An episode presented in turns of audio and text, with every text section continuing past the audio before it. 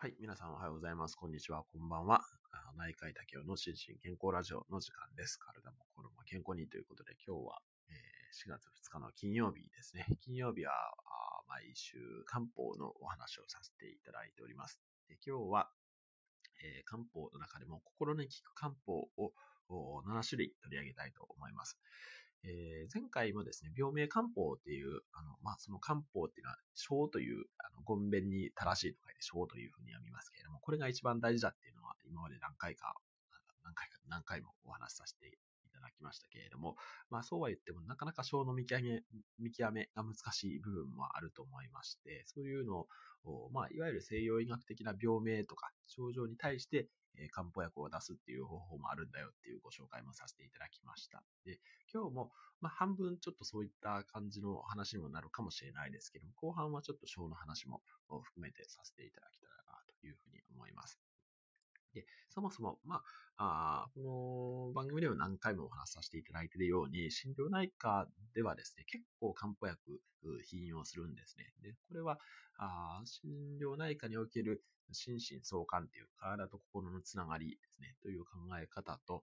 漢方におけるこの心身一如っていう、まあ、同じような意味ですけども、体と心のつながりから考えていくっていう、こういったところがかなり、えー近しいものがあるということで、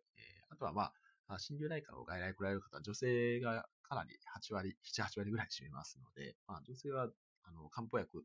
だったら飲みますとかっていう方も多くいらっしゃるので、まあそんな感じで、心療内科の外来には漢方は欠かせないんですね。で、その中でも、まあ、心に効くんだけれども体に効くみたいな、そんな漢方もありまして、今日はその中の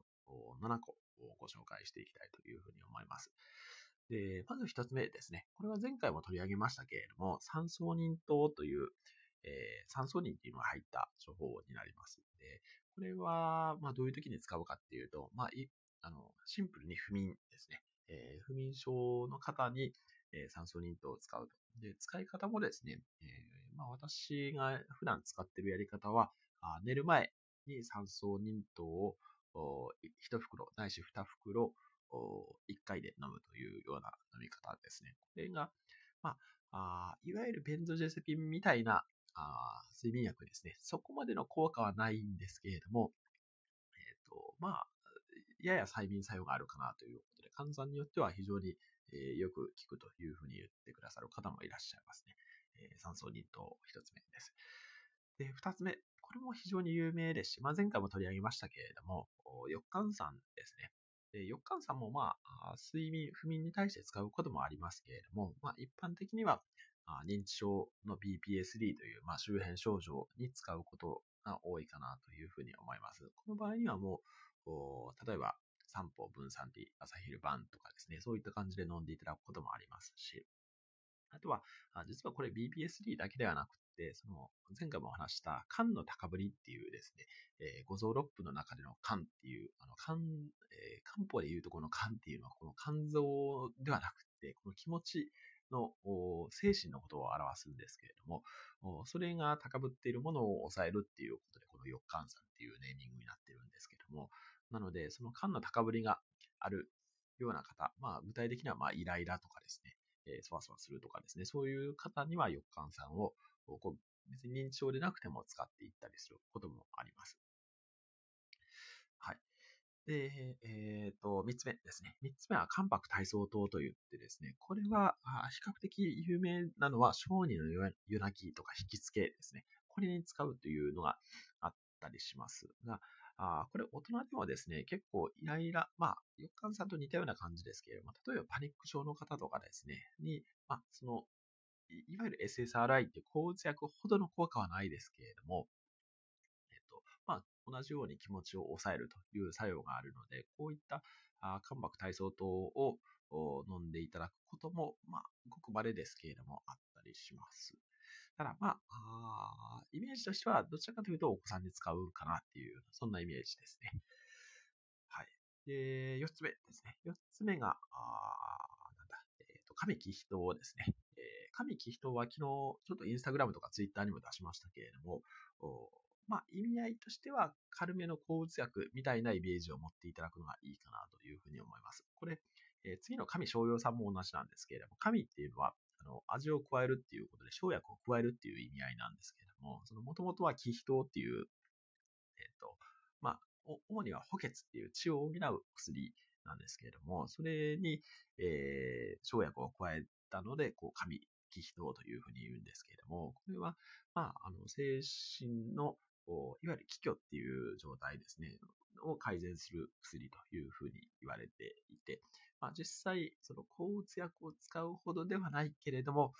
何かしらお薬を使った方がいいかなという方に、この神気脾糖は効く方もいらっしゃいますね。ただ、この神気脾糖はかなり抗生生薬といって入っている成分が多いので、14味、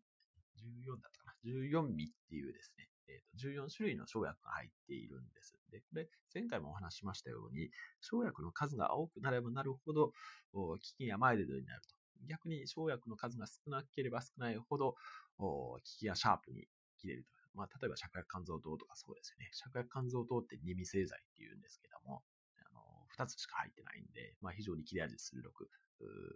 という感じなんですけれども、逆にこの神木人みたいに生薬の数が多いものは、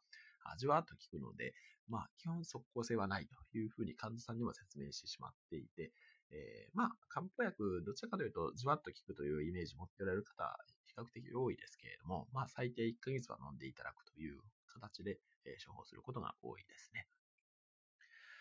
はい。で、続いてが、神商用さんですね。これは聞いたことある方多いんじゃないでしょうかね。のいわゆる婦人科三大処方と言われるものの一つですね。えー、軽視伏量眼っていうのと、陶器芍薬さん、あとこの神商用さんっていう、この三つが婦人科三大処方っていうふうに言われるものですけれども、その中でも、この神商用さんは、あ精神症状を有する方によく使われると。まあ、あの、いろんな症状に使えます。まあ、これちょっとツイッターの方では様々な自律神経症状にというふうに書いてしまいましたけれども、まあ、自律神経症状を伴う精神症状みたいな方に幅広く使われるお薬ですね。まあ、いわゆる不定収素まあ、私ちょっと不定収素っていう言葉あんまり好きじゃないので使わないですけれども、まあ、いろんな、まあ、症状がある方に、えー、神商用さんで、えー、聞いたっていうケースは、まあ、少なからずありますね。で、で最後の2つですね。これ、あの、見た目ほぼ似ている、同じような感じですけれども、上の方が、あの、サイコか硫骨ボレー糖といって、えー、下の方が軽視か硫骨ボレー糖というふうに言います。で、これ、えっ、ー、と、まあ、メインの構成生薬がこの硫骨ボレーっていうものなんですけれども、硫骨ボレーにこのサイコっていうのを加えてるか、軽視っていうのを加えてるかっていうのによって、この2つ分かれるんですけれども、どちらかというと、このサイコか硫骨ボレー糖ですね、は、実証寄りの方に使うと。で、軽視か硫骨ボレー糖は巨匠寄りの方に使うということになっております。で、えー、これも、例えば、あの、どういう方に使うかというと、まあ、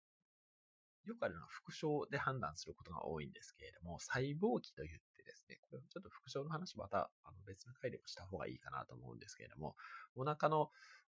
特におへその周りですね、細胞期っていうのは、え、ー、と、へそに、えー、傍らに動機の木と書いて細胞期っていうふうに読むんですけれども、おへそ周り、お腹に白道を触れる方っていらっしゃいますよね。まあ、ご自分で触れる方もいらっしゃるかもしれませんけれども、この、あの白道を触れる方には、この流骨ボレーをよく使っていったりします。で、その中でも、その実証より、えー、特に、えー、最古材の章というのがありまして、強強苦満って言うんですけれども、この、